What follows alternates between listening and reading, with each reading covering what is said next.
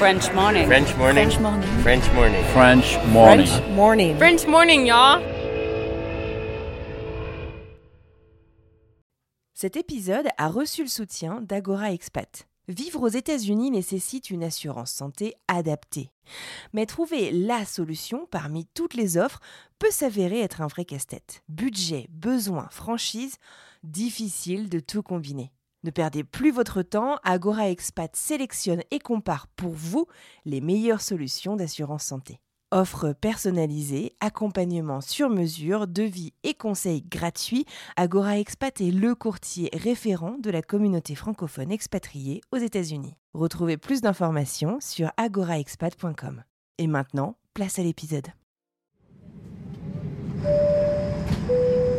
Salut et bienvenue dans French Expat. Moi c'est Anne Fleur, la co-créatrice du podcast et la réalisatrice actuelle. Vous vous apprêtez à écouter nos tout premiers épisodes.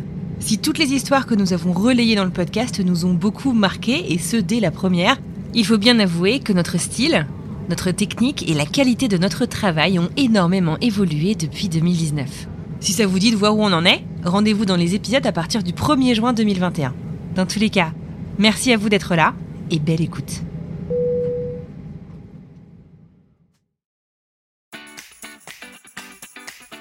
Bienvenue sur French Expat, le podcast. Le podcast des voyageurs expatriés francophones du bout du monde.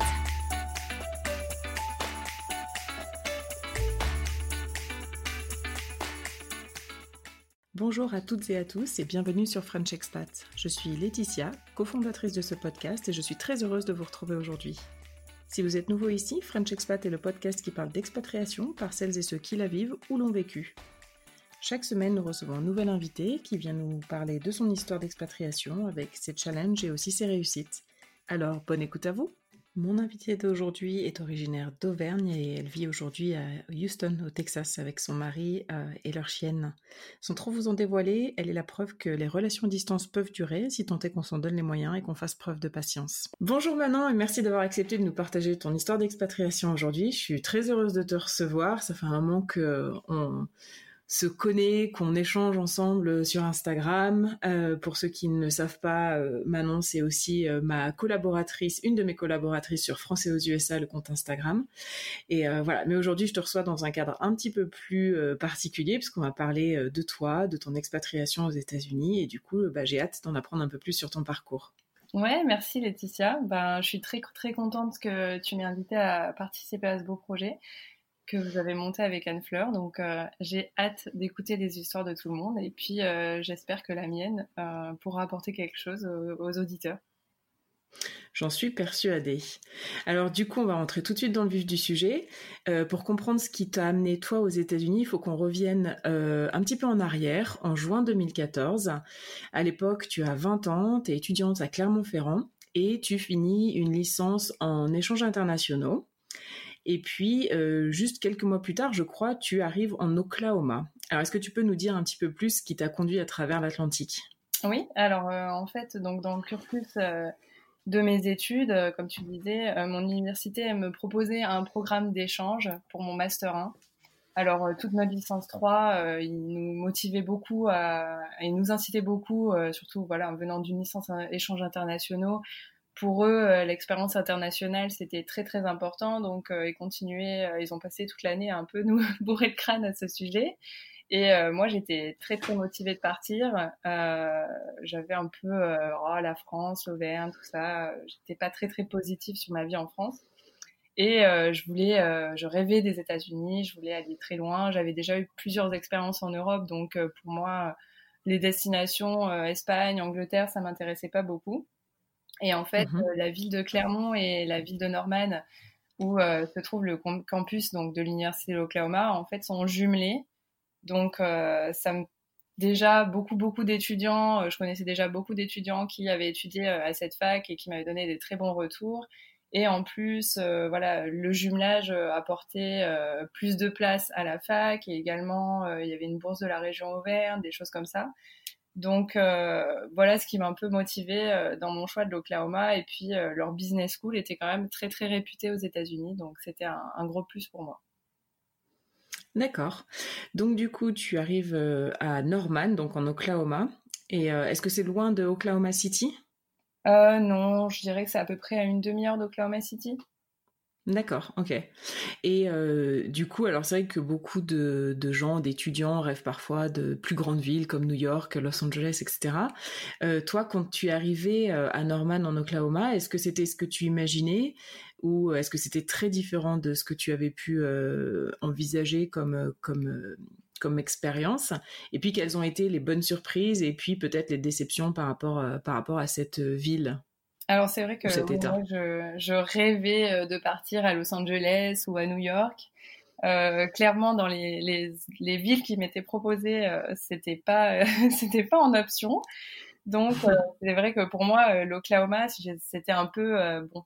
on va voir ce que ça donne. Il paraît que c'est chouette, mais je connaissais pas du tout l'Oklahoma. Hein. Déjà, j'avais aucune idée de où se trouvait l'Oklahoma, comme beaucoup de Français, je pense, et aussi pas mal d'Américains, même, je me suis rendu compte. Donc, euh, c'est vrai que j'ai un peu fait mes valises sans trop savoir où j'allais atterrir. Alors, j'ai fait des, des, petites recherches euh, sur Internet avant. Hein, euh, merci, merci Google. Et puis, surtout pour rassurer mes parents, parce que c'est vrai que mes parents étaient un peu stressés à l'idée de me voir partir un an dans une destination que ni eux ni moi euh, ne connaissions. Quoi. Euh, c'est vrai que quand on a 7 euh, heures de décalage horaire, c'est difficile d'appeler ses parents quand on a une urgence. Et, et puis c'est difficile pour eux aussi de, de, venir si jamais il y a un souci, parce que c'est plusieurs milliers de kilomètres et des heures d'avion. en cas un budget. c'était pas possible de compter sur eux. Euh, c'est vrai que ouais, voilà, je connaissais rien de l'Oklahoma. Pour moi, c'était un peu la campagne, c'était un peu l'Auvergne de l'Amérique. Et puis je me suis vite rendu compte qu'en fait euh, la campagne aux États-Unis c'était pas forcément la même chose que la campagne en France. Euh, je me souviendrai toujours le premier euh, trajet en taxi que j'ai fait de l'aéroport qui m'a mené jusqu'à mon premier hôtel parce que mon appartement n'était pas encore disponible. Et là, mhm. on était sur une autoroute immense. Je crois qu'il y avait six voies d'un côté, six voies de l'autre, des immenses panneaux, panneaux, pardon, panneaux publicitaires partout. Euh, des restaurants, euh, des puits de pétrole, c'est ce qui m'a surtout beaucoup choqué. Ah oui. Je jamais vu de puits de pétrole avant ça. Donc c'était un peu, euh, ouais, c'était un peu euh, le choc culturel, quoi. Et puis après la vie universitaire à OU, donc c'est comme ça qu'ils appellent l'université d'Oklahoma. Euh, mm-hmm. C'est vrai que pour moi, c'était vraiment une année de rêve. Quoi. On voit que le prix que les étudiants payent, clairement, euh, joue sur euh, les salles de classe, euh, les complexes sportifs, il y avait salle de gym, il y avait tout le temps de la nourriture gratuite sur le campus, des goodies, des, des massifs de fleurs qui étaient taillés en forme du logo de l'université. C'était quand même assez irréel, quoi. Et puis, c'est vrai que je pense que OU, c'est un campus qui correspond beaucoup au cliché de l'université américaine. Enfin, moi, j'avais l'impression d'être dans American Pie, quoi. Il y avait euh, les sororités, les fraternités, les cheerleaders, euh, l'équipe de foot qui est complètement euh, adulée par toute la fac. Donc vraiment comme dans les films, quoi. Ouais, vraiment. Un stade de foot de 80 000 places. non, plus 86 000 places, il me semble. C'est quand même plus grand que le Stade de France. Quand on se dit qu'on parle de sport universitaire, c'est assez, c'est assez impressionnant, quoi. Donc ouais, mmh c'est vrai que c'était vraiment euh, un an où euh, j'en ai pris euh, plein, plein la vue. le un gros point négatif par contre que où je ne m'attendais pas, je dirais que c'était les, les, transports. En fait, je pensais pas que en arrivant sur un campus dans une ville universitaire, il était possible de n'avoir quasiment pas de transport en commun, que c'était pas possible de se déplacer à pied. Il y a des endroits en Oklahoma, il y a carrément pas de trottoir sur le bord des routes parce que personne ne se déplace à pied, tout le monde se déplace en voiture. Ah, et les personnes qui se déplacent en bus en général sont euh, les sans-abri, euh, voilà, des personnes euh, qui ont vraiment très très très peu de moyens. Donc c'est vrai que malheureusement les bus en plus ne sont pas fiables au niveau des horaires ou des trajets. Donc c'est vrai que c'était assez compliqué. je me souviens avoir même dû rentrer en stop une fois ah des courses. j'ai arrêté une petite dame sur le parking. Excusez-moi, est-ce que vous pouvez me ramener chez moi? J'ai aucune idée de où je suis. Donc euh, ça, j'en ai jamais parlé à mes parents. c'est vrai que bon, les gens de l'Oklahoma sont vraiment très gentils, euh, très accueillants. Donc euh, bon, ça, même si ne faut pas oublier qu'il y a quand même beaucoup d'insécurité aux États-Unis, je pense, sûrement plus qu'en France dans, certains quartiers, quoi. Ouais. Mais ouais, voilà. D'accord. Donc plutôt une, belle découverte dans l'ensemble. Oui, je pense que voilà, au niveau vie étudiante, s'il y a des personnes qui ont l'opportunité et qui se disent que l'Oklahoma, c'est c'est ringard, on ne sait pas trop ce que c'est. je, dirais que vraiment, je le recommande parce que je pense que c'est vraiment l'expérience universitaire dont on qu'on imagine quand on pense à, l'université aux États-Unis. D'accord, chouette. Et alors du coup, puisqu'on parle de vie universitaire, alors euh, pour partir étudier aux États-Unis, il faut un visa spécial. Euh, et puis euh, la question que j'ai envie de te poser, c'est comment ça s'est passé pour toi pour obtenir ce visa? Est-ce que ça a été compliqué? Quel visa du coup tu as eu? Et s'il y a eu un coût? Alors c'est vrai qu'on a un peu cette idée de des études universitaires américaines qui sont très chères, et c'est vrai pour euh, les Américains. Comment ça se passe quand on est français et qu'on part étudier aux États-Unis dans le, dans le cadre d'un échange comme toi tu as fait? Ouais, alors euh, donc moi pour étudier, je suis partie avec un visa qui s'appelle le visa J1. Alors pour partir aux États-Unis, à part euh, quand on part en tant que touriste, il faut toujours ce qu'on appelle un sponsor. Soit on est sponsorisé par une personne, soit par une organisation, soit par une entreprise, par exemple, dans le cadre d'un visa de travail. Donc ici, moi, dans mon cas, c'était euh, l'université de l'Oklahoma qui me sponsorisait et qui sponsorisait en fait tous les élèves euh, qui partiraient dans le cadre de l'échange. Donc en fait, c'est eux qui ont fait le lien entre euh, l'ambassade des États-Unis à Paris, qui donc délivre les visas pour la France, et, moi. Donc en fait, ils, ont, ils, ont, envoyé à l'ambassade tous les papiers nécessaires et à moi tous les papiers que je devais avoir besoin d'emmener à l'ambassade puisqu'il mmh faut euh, toujours euh, passer euh, par un rendez-vous à l'ambassade pour obtenir le visa. Mmh Donc après, ça a été vraiment très bien ficelé par l'université et l'ambassade. On a été très très bien guidés. voilà, fallait fournir bien sûr une paperasse administrative, c'est toujours long et compliqué, mais au final, c'était très faisable. Euh, je me souviens pas avoir payé des frais de visa. Enfin, je pense que j'ai dû en payer, mais alors je me souviens plus le coût. Et après, pour euh, de, du coup de mon année, moi j'ai payé mes frais scolaires en France. Donc au final, euh, voilà, je crois que pour un master 1, j'ai payé à peu près 500 euros puisque j'étais pas boursière à l'époque. Euh, comparé de, il me semble que les étudiants à OU payent à peu près 10 000 dollars l'année. Donc c'est sûr que à ce niveau, ça fait une grosse différence. C'était une chance. Donc au final, voilà, la, la, majorité des choses que j'ai payées, c'est mon billet d'avion. J'ai aussi payé euh, bah, mon, mon, logement sur place pour l'année et puis euh, j'avais également fait un petit prêt étudiant pour pouvoir me permettre de voyager parce que je trouvais que c'était important. Euh, si j'étais sur place, aussi loin de chez moi, j'avais envie de pouvoir voyager et d'en profiter. Quoi. Ouais, bien sûr. Et puis ouais, c'est vraiment l'occasion. quand l'occasion se présente, c'est difficile de ne pas de pas l'envisager en tout cas. Ouais, D'accord, donc tu fais euh, à peu près 7-8 euh, mois, 9 mois d'année universitaire euh, aux États-Unis. Et puis arrive mai 2015, ton Master 1 se termine à Oklahoma City et bah, ça sonne plus ou moins la fin de ton année pour toi à Oklahoma City, pardon, à Norman. Du coup, c'est l'heure de rentrer en France. Mais pour toi, ça va être un peu plus compliqué que ça, puisque tu as rencontré quelqu'un et du coup, ça corse un petit peu euh, le retour. Oui, c'est ça. En effet, bah, j'ai rencontré euh, maintenant mon mari, la personne que je peux appeler maintenant mon mari, oui. On s'est rencontré euh, en cours. On avait plusieurs cours en, cours en commun. En fait, c'est vrai qu'on s'est rencontrés le premier jour de cours que j'ai fait là-bas. Et on a été ensemble sur deux projets de groupe. Donc c'est vrai qu'on a rapidement appris à se connaître à travers euh, les cours. Euh, puis bon, après, euh, on s'est un petit peu dragué, un peu timidement tous les deux. Je pense qu'on avait un peu des a priori. Moi, j'avais beaucoup d'a priori sur les Américains. Je me disais, ouais, c'est un peu des arrogants. Ils sont persuadés qu'ils sont le meilleur pays du monde, etc. Ouais. Euh, lui, il avait un petit peu des a priori sur euh, la française. Pour lui, euh, la française, elle avait 15 copains partout en Europe. Mais bon, petit à petit, on a appris à oublier les a priori à se rendre compte qu'en fait, c'est vrai que bon, on pense des choses sur les, les, les, personnes des autres pays ou sur les autres pays et en fait, on, a totalement faux. ouais, les préjugés ont la vie dure. ouais, c'est ça. D'accord. Donc euh, tu rentres en France parce que donc tu viens juste de finir ton M1, donc euh, toi ton objectif c'est de faire ton M2 aussi, hein, d'avoir un master. Euh, donc là à ce moment-là tu rentres en France et jusqu'en septembre tu fais un master en alternance. Donc tu es de retour à Clermont-Ferrand à ce moment-là. Hein. oui c'est ça. D'accord.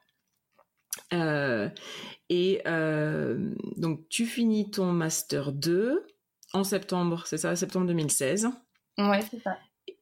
Et à ce moment-là, j'imagine que la question de euh, d'aller rejoindre Andrew se pose. Euh, qu'est-ce qui se passe dans vos têtes à vous? Quels sont vos projets? Comment vous euh, comment vous envisagez le futur en fait? Le futur proche, on va dire, à ce moment-là. Ouais. Alors donc c'est vrai que bon toute l'année d'alternance, j'ai eu la chance de pouvoir pas mal voyager, aller le retrouver, puisque du coup, c'est vrai que j'avais des, congés, quoi, comme une personne qui travaille, et en plus, bah, je, gagnais un salaire, donc je mettais tout de côté pour rentrer euh, le voir à chaque vacances. Euh, enfin, clairement, euh, ma tête n'était pas aux études, mais je savais bien qu'il fallait, fallait terminer mes études, surtout que j'avais déjà attaqué mon master, donc ça aurait été dommage.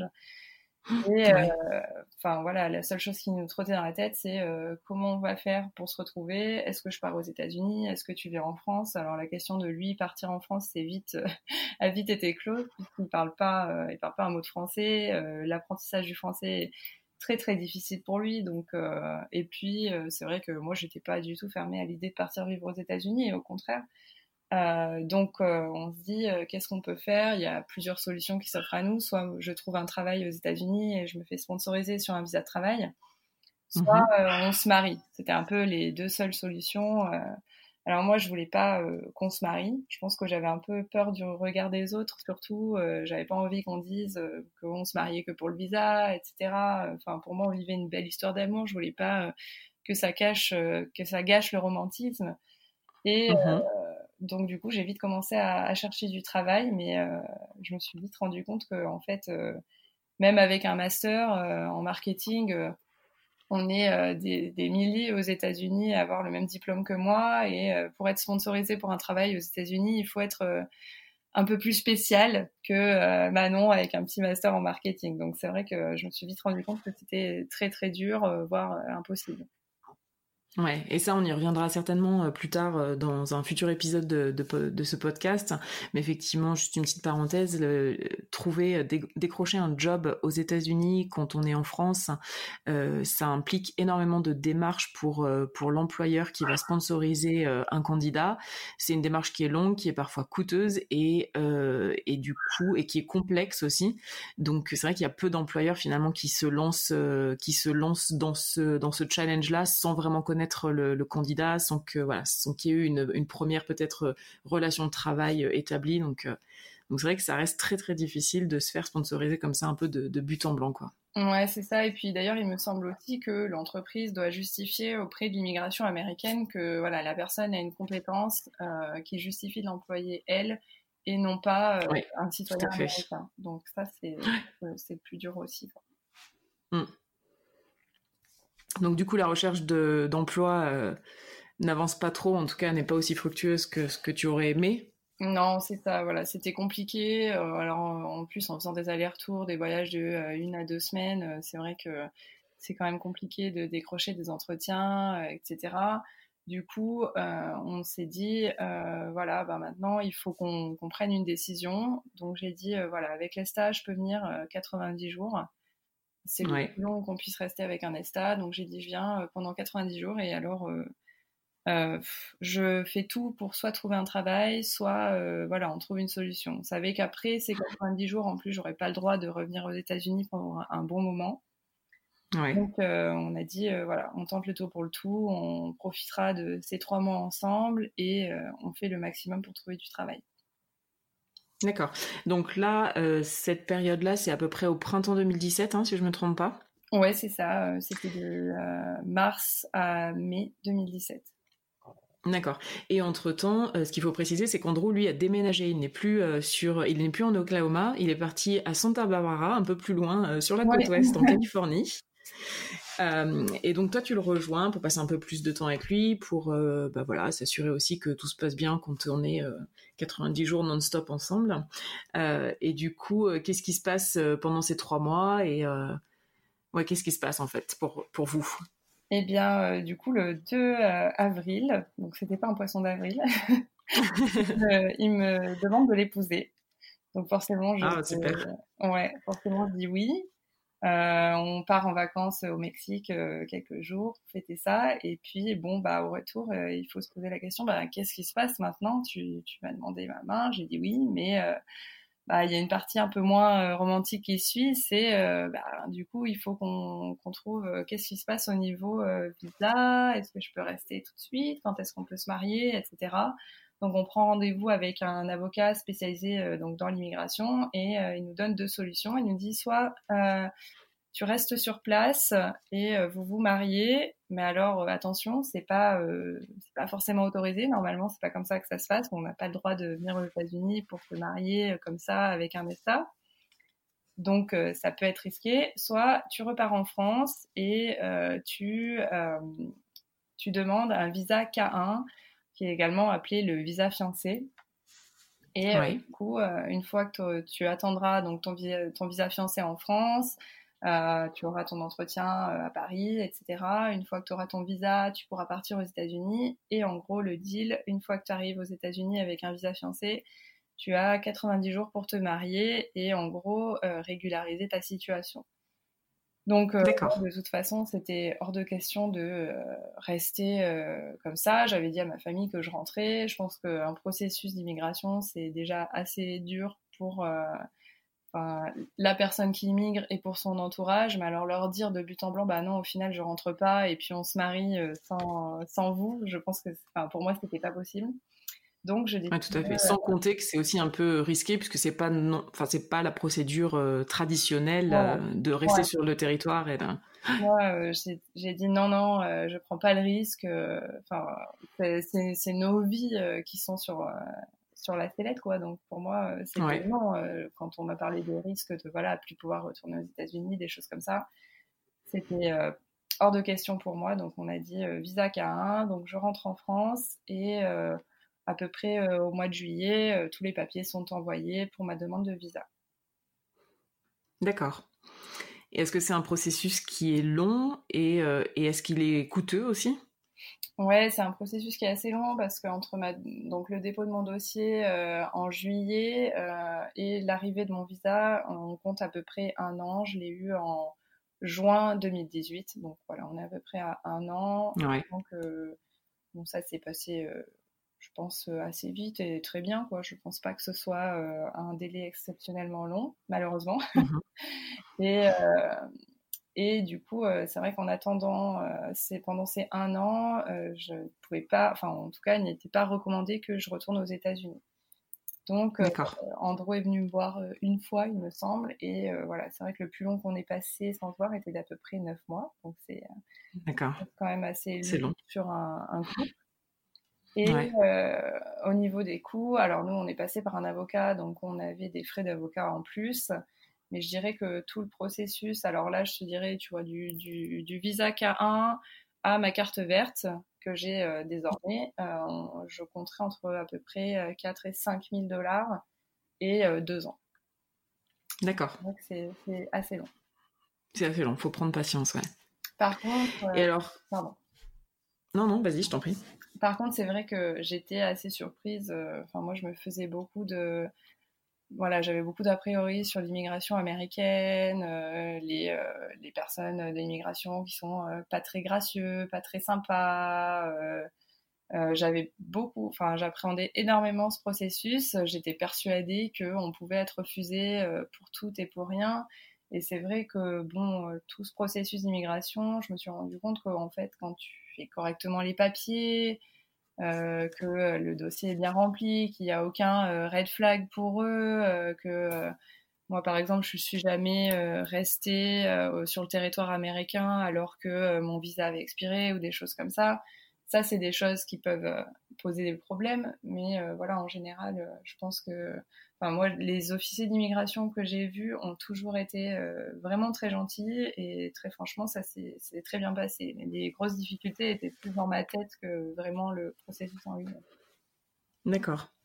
Et alors justement, moi la question que j'allais te poser, c'est que euh, la seule référence que j'ai euh, par rapport au mariage aux États-Unis, enfin en tout, cas, entre un citoyen français et un citoyen américain, c'est le film qui date déjà de plusieurs décennies maintenant avec Gérard Depardieu et Andy McDowell, je crois, où à un moment donné ils passent l'immigration, enfin ils sont, ils se sont mariés ou ils vont se marier et ils doivent justifier, donc ils sont limite dans une salle d'interrogatoire chacun de leur côté euh, et, on leur pose des questions très intimes sur leur, euh, sur leur vie de couple, en fait, pour, euh, bah, typiquement pour écarter l'hypothèse d'une, d'un mariage blanc, en fait, pour, juste pour obtenir un papier. Alors, est-ce que ça se passe comme ça dans la réalité aussi, ou pas vraiment, en fait? Alors, je dirais oui et non. C'est vrai qu'en fait, on demande il nous demande un dossier. Donc ça, c'est pour l'obtention de la carte verte, donc après le mariage pour le visa K1, euh, très franchement, l'entretien c'était très simple. On m'a fait euh, jurer de me marier dans les 90 jours euh, après mon arrivée sur le sol américain et on m'a dit félicitations, bon voyage et bon mariage. Donc à ce niveau-là, c'était très rapide, très simple. C'était un guichet comme à la banque, donc c'était pas du tout dans un bureau. Moi, je pensais que j'allais avoir un interrogatoire aussi et, et pas du tout. Par contre, après pour la green card, là c'est un entretien en couple où euh, là on est dans un bureau isolé, donc pareil, on jure toujours, euh, voilà, qu'on va dire la vérité. Et en fait, au préalable, l'agent de l'immigration, euh, il a eu tout un dossier sur vous que vous lui avez donné. Alors c'est vrai que ça peut être assez intrusif. Par exemple, nous on avait, enfin, il nous avait demandé nos réseaux sociaux. Enfin, après c'était sur les recommandations de notre avocat, les pièces additionnelles qu'on a fournies. Mais euh, donc euh, par exemple des choses bêtes, hein, mais euh, des imprimés écrans de 2014, Manon s'est mise en couple avec Andrew, des choses comme ça. D'accord. Photos. il y avait énormément, énormément de photos, voilà, avec des membres de notre famille, des choses comme ça. on nous avait même demandé notre, notre, enfin, comment on dit, notre historique d'appel euh, sur notre téléphone, euh, donc pour euh, montrer que voilà, on, s'appelle souvent. donc c'est vrai qu'à ce niveau-là, c'est assez intrusif. Après, je pense que c'est des pièces qui sont pas demandées, c'est un peu au bon vouloir, mais on, nous a bien dit que plus on fournissait de pièces, plus on serait tranquille.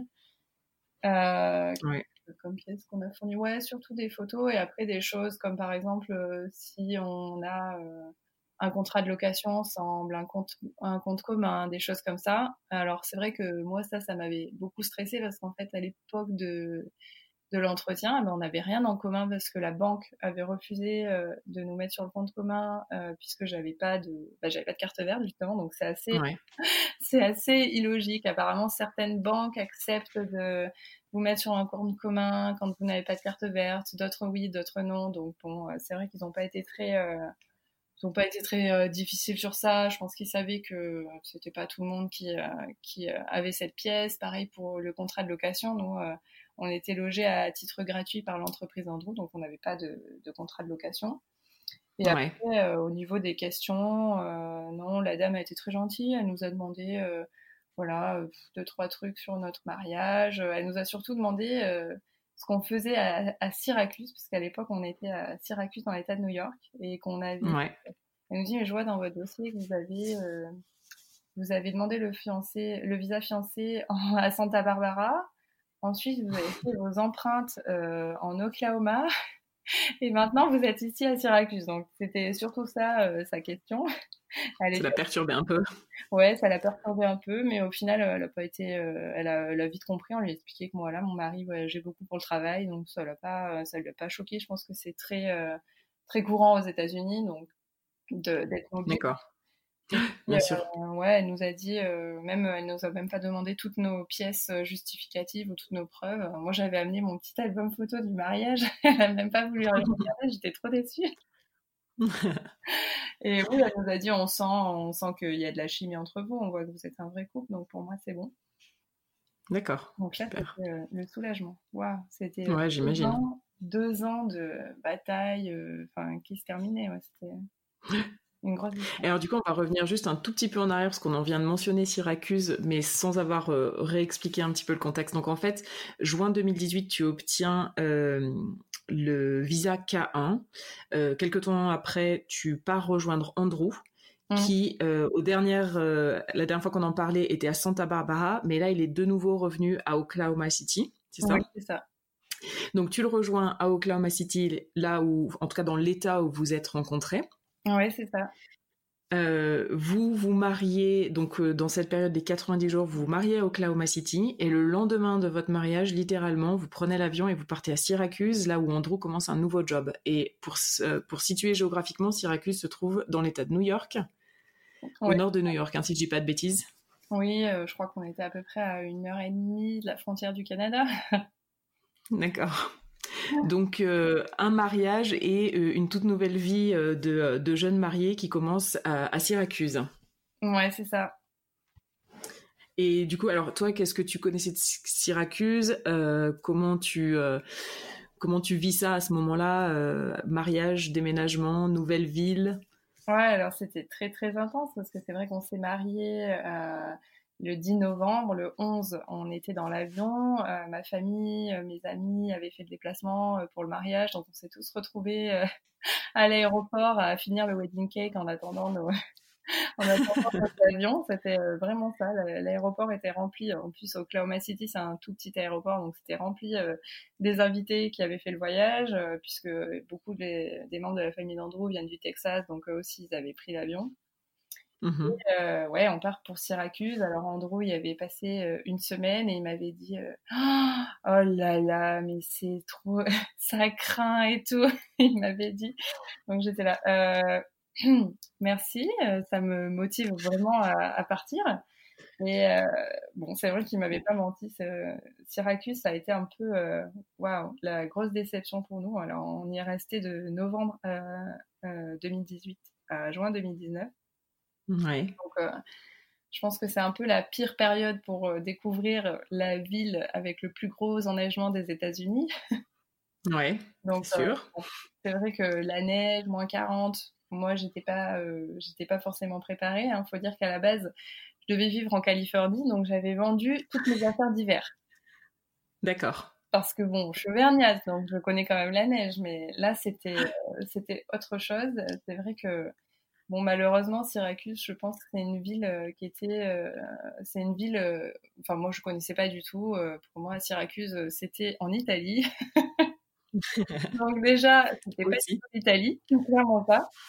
Et puis voilà, c'est vrai que je pense que c'est une ville qui a connu une gloire dans le temps et puis qui a en fait qui a été très riche de mines de sel. Et, euh, et ensuite, euh, je pense que voilà, il y a eu sûrement plus de sel ou quelque chose comme ça, où il y a eu une grosse industrie, je pense, qui a fermé.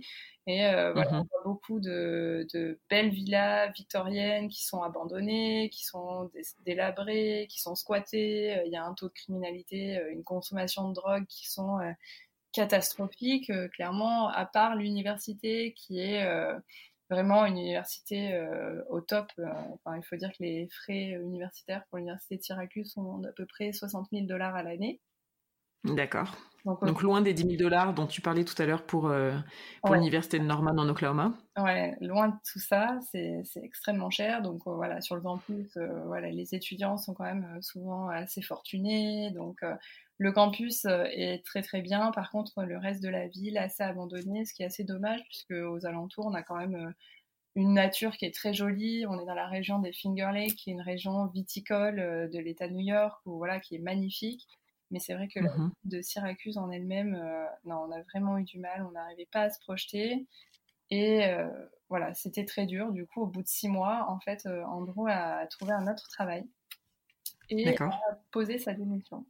Et en fait, ben, sa, chef, qui donc, euh, elle est originaire de Dallas, donc ils avaient déjà euh, parlé euh, un petit peu de, de leurs origines, puisqu'Andrew est originaire de Houston, au Texas, mhm. et il a vécu également à Dallas. Et donc sa chef lui dit, bah, écoute, je vois bien que t'es pas heureux à Syracuse, ta famille te manque, tout ça. Ce que je te propose, c'est de rentrer vivre à Houston et on te propose un poste différent. Donc là, on a tout de suite dit oui. ouais, super opportunité du coup. Ouais, c'est ça. Et euh, juste avant ça, on allait se marier en France. Donc, euh, oui. Euh, on, fait nos, on fait nos cartons, on part une semaine en France pour se marier. Le lendemain de notre mariage, on rentre à Syracuse et on prend la route pour déménager à Houston. Un, un beau road trip de, de lune de miel en fait. c'est ça. D'accord. Donc vous partez à Houston euh, et donc là ça va faire bientôt quatre mois que vous y êtes, hein, c'est ça? Ouais, c'est ça. Ouais. Alors comment ça se passe du coup après Syracuse que finalement vous avez pas super avec laquelle vous n'avez pas super accroché? Houston, c'est à la hauteur de vos espérances, de vos attentes ou de vos souvenirs peut-être pour Andrew? Ouais, alors moi j'avais, euh, j'étais jamais allée à Houston. Euh, je connaissais euh, Dallas au Texas que j'avais fait plusieurs fois et où j'avais pas forcément plus accroché que ça à la ville. Mais c'est vrai que bon, la situation géographique de Houston déjà m'intéressait, être dans le golfe du Mexique, avoir les Caraïbes aussi près. Moi j'aime bien partir en week-end, voyager, tout ça. Donc ça me mmh plaisait bien. Après, je connaissais pas plus que ça de Houston, à part, comme tout le monde, Houston, on a un problème. Ouais. Euh, voilà, je connaissais rien du tout et euh, vraiment c'est une super surprise. Euh, je pensais que le Texas se résumait à des fermes, des vaches, des gens, bon, aux opinions politiques, pas forcément en accord avec moi, la façon dont j'ai grandi en France. Et en fait, mmh j'étais très très surprise. C'est une ville qui est très dynamique, très culturelle. Il y a énormément de musées. Il y a tout le temps une exposition ou quelque chose comme ça. C'est une ville qui est très diverse. Il me semble que c'est la ville euh, la plus diverse des États-Unis. Et ça se ressent beaucoup euh, dans tout ce qui est euh, restaurant. Moi, j'adore goûter différents types de cuisine. Donc c'est vraiment mhm. chouette. et il y a énormément de parcs aussi. Moi je pensais que ça allait être du béton partout. Enfin pour moi, le Texan n'aime pas forcément la nature, il s'en fiche de l'écologie, tout ça.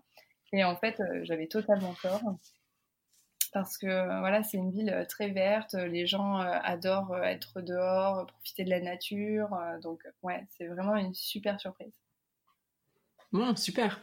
Donc là, vous êtes depuis quatre mois, on vient de dire, hein, à, Houston. Toi, tu avais obtenu ta carte verte juste avant de partir en France en juin dernier pour, pour le mariage. vous avez plus récemment adopté un petit chien aussi. oui. Donc là, vous sentez plutôt bien, vous, vous projetez pour quelques années euh, dans cette vie-là, dans cette ville-là même? Oui, bah, c'est vrai qu'on parle même euh, d'acheter une maison. Moi qui disais euh, non, je voudrais jamais acheter une maison parce que parce que acheter une maison, ça veut dire qu'on bouge plus, on voyage plus, on déménage plus. c'est vrai que j'ai bien aimé ces années euh, qu'on a passées à déménager, c'est vrai que bon, même si on est un peu négatif sur Syracuse, je pense que c'est quand même une super expérience qu'on a vécue. On a appris aussi euh, ce qu'on aimait, ce qu'on aimait moins.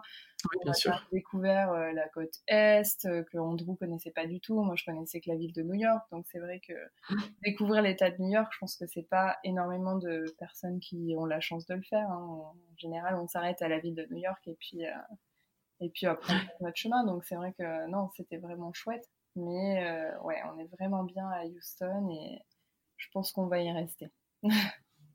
Super. Donc, euh, ça me fait une belle transition pour un peu la conclusion de cet épisode. Euh, je pense qu'on peut dire que, au sens euh, figuré comme au sens littéral, vous avez parcouru beaucoup de chemin au cours de ces cinq dernières années, hein, entre le moment où vous êtes rencontrés en Oklahoma et puis et puis à l'heure où on enregistre ce podcast. Qu'est-ce que tu penses que ces cinq années t'ont appris sur toi, ton couple, ta vie Comment tu te sens évoluer par rapport à ça?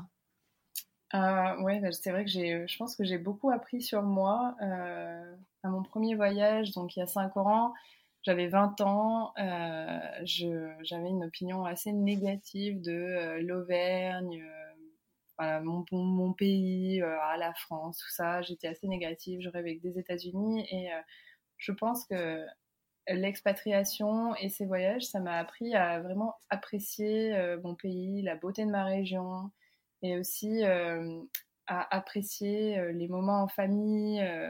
ben, je me suis rendu compte que voilà, chaque moment compte avec les gens qu'on aime.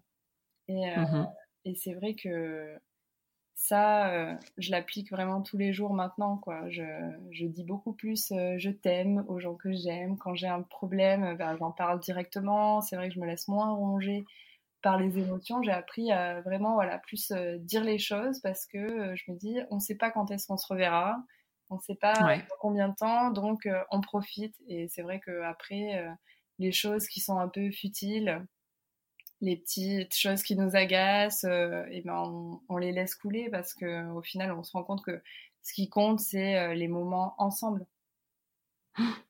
Ouais, bien sûr. Donc, et du coup, quel, serait selon toi le, plus gros challenge ou la plus grosse déception que, tu as vécu euh, depuis ton expatriation? Donc je, dis expatriation, mais je, enfin, je veux vraiment dire depuis que, voilà, que tu as commencé cette, cette vie aux États-Unis, même si elle a été interrompue, qu'il y a eu des retours en France. Euh, et ben, je dirais que c'est vrai que je pensais que euh, ça allait être tout beau tout rose, qu'une fois que je serais avec Andrew, pour moi c'était mon objectif ultime de ces deux dernières années, c'était qu'on soit tous les deux. Et euh, je me suis rendu compte que, bon, en fait, euh, il y avait euh, des tas d'autres choses, que quand on, quand on s'expatrie, on se rend pas compte, mais quand on est fixé sur l'objectif de la destination, on oublie un peu parfois les choses qui vont nous manquer dans notre pays. Alors, il y a forcément des choses qui me manquent en France, même si je suis ravie d'être ici à Houston, je suis ravie d'être aux États-Unis et je voudrais pas euh, retourner vivre en France et pourtant eh ben euh, je me rends compte qu'il y a quand même des difficultés au quotidien même si euh, tu, vois j'étais persuadée que pour moi bon les États-Unis c'est une société qui pour moi ressemblait beaucoup à la société française occidentale. Voilà c'est un pays développé et en fait, je me rends compte qu'il y a quand même beaucoup de choses qui diffèrent énormément sur la façon de vivre, la façon dont les villes sont construites, surtout euh, si on compare le, Texas euh, en comparaison avec euh, la construction d'une ville française. C'est totalement différent. Ici, on a des grandes autoroutes. à Houston, on a des, des 16 voies. à 8 ouais, deux fois 8 voies. Ouais, c'est ça, deux fois 8 voies. Et, c'est quand même assez impressionnant. Donc c'est vrai qu'au quotidien, euh, c'est des challenges euh, auxquels euh, je, n'avais jamais été confrontée. Hein. Clairement, moi, à Clermont-Ferrand, c'est une deux voies. Pour aller à Lyon, on a trois voies par, moment. Hein. ouais. Donc c'est vrai que c'est des choses qu'on ne se rend pas compte. Mais j'ai quand même, ouais, je suis quand même très contente d'être là. et et c'est vrai que j'ai beaucoup appris sur moi-même. Je me suis rendu compte que j'étais beaucoup plus forte que, que ce que je pensais, que, que pour les gens que j'aimais, j'étais, capable de traverser des océans. Je, je me suis rendu compte qu'en fait, euh, réserver un billet d'avion, euh, c'était pas si compliqué que ça. Il fallait euh, peut-être arrêter d'aller manger tous les samedis à la pizzeria ou de, d'aller boire des, des, coups dans les bars, mais mais en fait, je me rends compte que quand on change de priorité, eh ben, euh, on, peut, euh, on peut tout accomplir. Ouais, bien sûr. Mm. Et alors, du coup, est-ce qu'il y a des choses que tu ferais différemment dans euh, ce, parcours que tu viens de nous, nous décrire? Alors, je ne sais pas si je ferais des choses différemment parce que je pense que c'est vrai que chaque chose de ce parcours m'a appris. Si je devais changer quelque chose, peut-être que j'aurais pas pris un avocat pour faire mon visa parce que je me suis rendu compte qu'en fait, euh, mon avocat m'a apporté beaucoup plus de stress, alors qu'à la base, euh, je l'avais, euh, je l'avais pris pour avoir plus de tranquillité. Mhm. Et en fait, bon, mon avocat était assez âgé, un petit peu lent à travailler. Par rapport à moi qui suis très dynamique, je suis très, je suis un peu une pousseuse, donc très franchement, je me suis rendu compte que les formulaires, c'était pas si compliqué que ça à remplir, qu'avec un peu d'organisation, euh, ça se faisait. Donc, s'il euh, il y a des personnes qui sont euh, confrontées à ça, alors soit, je dirais, si vous prenez un avocat, bah, faites-vous le recommander, ou prenez quelqu'un que vous connaissez, en qui vous savez qu'il est compétent et que vous pouvez faire confiance, ou sinon, franchement, faites-vous confiance. c'est tout à fait faisable, surtout si vous êtes épaulé de votre conjoint et de votre famille, euh, très franchement, c'est faisable. Et euh, ouais, je dirais que ça, je le changerais, mais c'est plus euh, d'un aspect financier parce que c'est vrai que c'est juste ce que je me dis. Bon, il y a 2000 dollars de frais d'avocat qui, je trouve, sont un peu partis en fumée. Ouais, après c'est vrai que c'est difficile parce qu'avant de se lancer dans le processus, on sait pas trop à quoi on va être confronté et du coup on a peut-être un peu l'appréhension. Puis c'est un truc qui est tellement important, une, démarche qui est tellement importante qu'on veut pas se rater. C'est ce que j'espère euh, accomplir aussi avec ce podcast, c'est pouvoir euh, euh, récolter des témoignages et des expériences de gens et voilà pour ceux qui nous écoutent et qui seront peut-être un jour dans la situation d'un visa fiancé, bah, de savoir que finalement non c'est pas si compliqué et que c'est tout à fait réalisable par soi-même si tant est qu'on soit un petit peu voilà soutenu du, du conjoint, peut-être sur des, choses de traduction, etc. Mais ouais, c'est ça. franchement, c'est tout à fait faisable. Je pense qu'on a on a tellement une image de l'immigration américaine qui est vraiment mauvaise. C'est vrai que voilà, on, voit des choses horribles à la télé et je pense que c'est un peu ça qui nous fait qui clairement nous fait peur. Hein. moi, j'avais, mmh. j'avais peur. Je me suis dit, mais si je fais, euh, si je remplis pas une case euh, correctement, ils vont me dire non, tu rentres chez toi, tu, tu n'as pas et tu ne seras pas avec l'homme de ta vie. Et euh, pour, pour moi, c'était inimaginable. Et c'est vrai que j'ai vécu deux années horribles à être tout le temps stressée, à me dire, surtout que voilà, comme les, les, les délais sont très longs, quand tu passes un an à te dire, bon, bah, est-ce que je vais avoir mon visa? Quand est-ce que je vais avoir mon visa? C'est vrai que c'est très dur. Et je pense que aux personnes qui sont dans ce cas, et eh ben, je dirais, euh, prenez votre mal en patience, c'est très très dur. Entourez-vous euh, de personnes qui peut-être euh, ont connu le même parcours et surtout n'écoutez pas les gens qui vous disent je sais pas comment tu fais, je pourrais pas le faire, mais t'as pas peur qu'il te trompe, mais t'as pas peur de le tromper. toutes ces choses, faut juste pas les écouter et continuez votre truc. Euh, franchement, il y a, je pense que l'être humain est fait pour aimer et euh, abandonner une relation quand on n'a pas tout, tout, tout donné pour que ça marche, bah, je trouve que c'est trop dommage. Donc, euh, faut, faut pas la lâcher, quoi. Ouais, et tu es voilà la preuve que les choses arrivent, qu'il faut faire preuve de patience, mais qu'au final tout vient à point à qui sait attendre et, et ben ouais, vraiment une chouette histoire et contente que contente que tu sois là pour en témoigner, contente que t'aies pas abandonné ou peut-être que tu n'aies pas écouté euh, euh, les un petit peu les les appréhensions que certaines personnes pouvaient peut-être projeter sur toi euh, par rapport à ta relation. Donc donc c'est chouette. Alors, on arrive un peu à la fin euh, de cet épisode, mais avant qu'on se quitte, euh, j'aime bien, on aime bien avec Anne Fleur demander à nos invités de nous recommander euh, bah, des endroits sympas à visiter dans la ville dans laquelle ils sont. Alors toi, tu as fait trois voire quatre villes si on inclut Santa Barbara. Donc, est-ce que tu peux nous dire rapidement bah, un endroit, soit dans chaque ville, soit ton coup de cœur, enfin vraiment the place à ne pas manquer si on visite ces villes-là? Ouais, alors euh, je dirais donc à Norman, dans l'Oklahoma.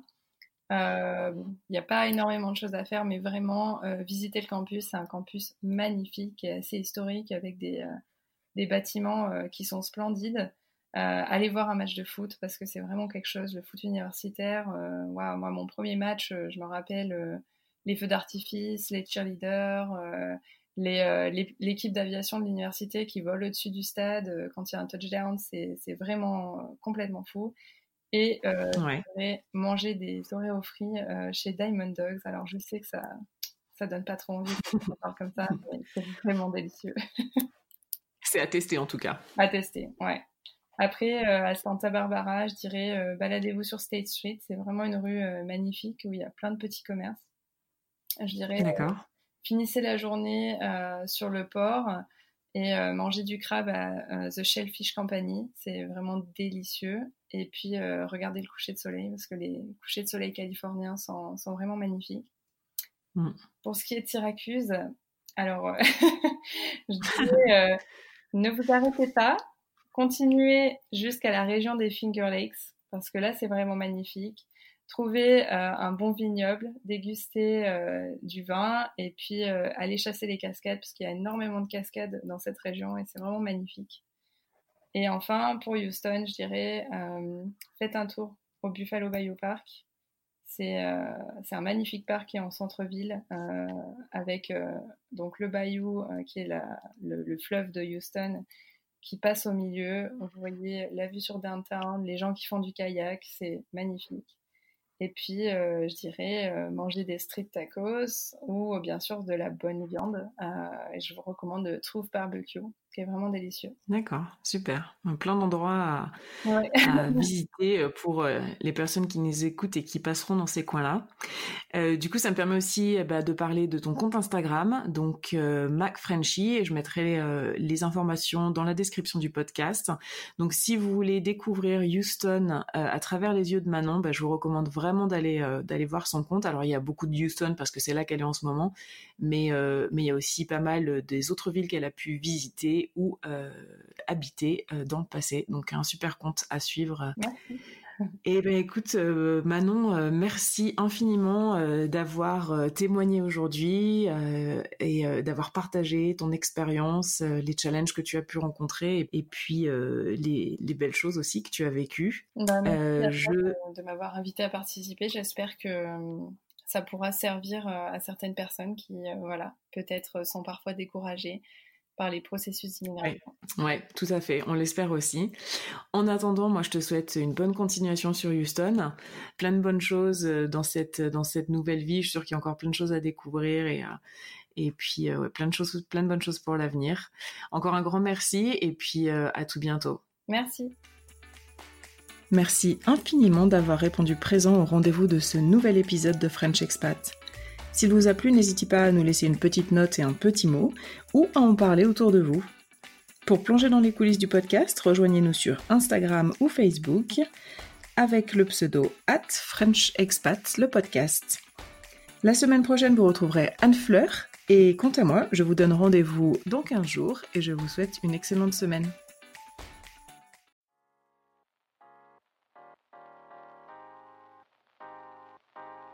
Vous venez d'écouter un podcast réalisé par moi-même, Anne-Fleur Andrely, mixé et habillé par Alice Krief et produit par French Morning. French Expat n'est pas le seul podcast de French Morning. Pour retrouver tous les podcasts du groupe, rendez-vous sur frenchmorning.com slash podcast. À bientôt!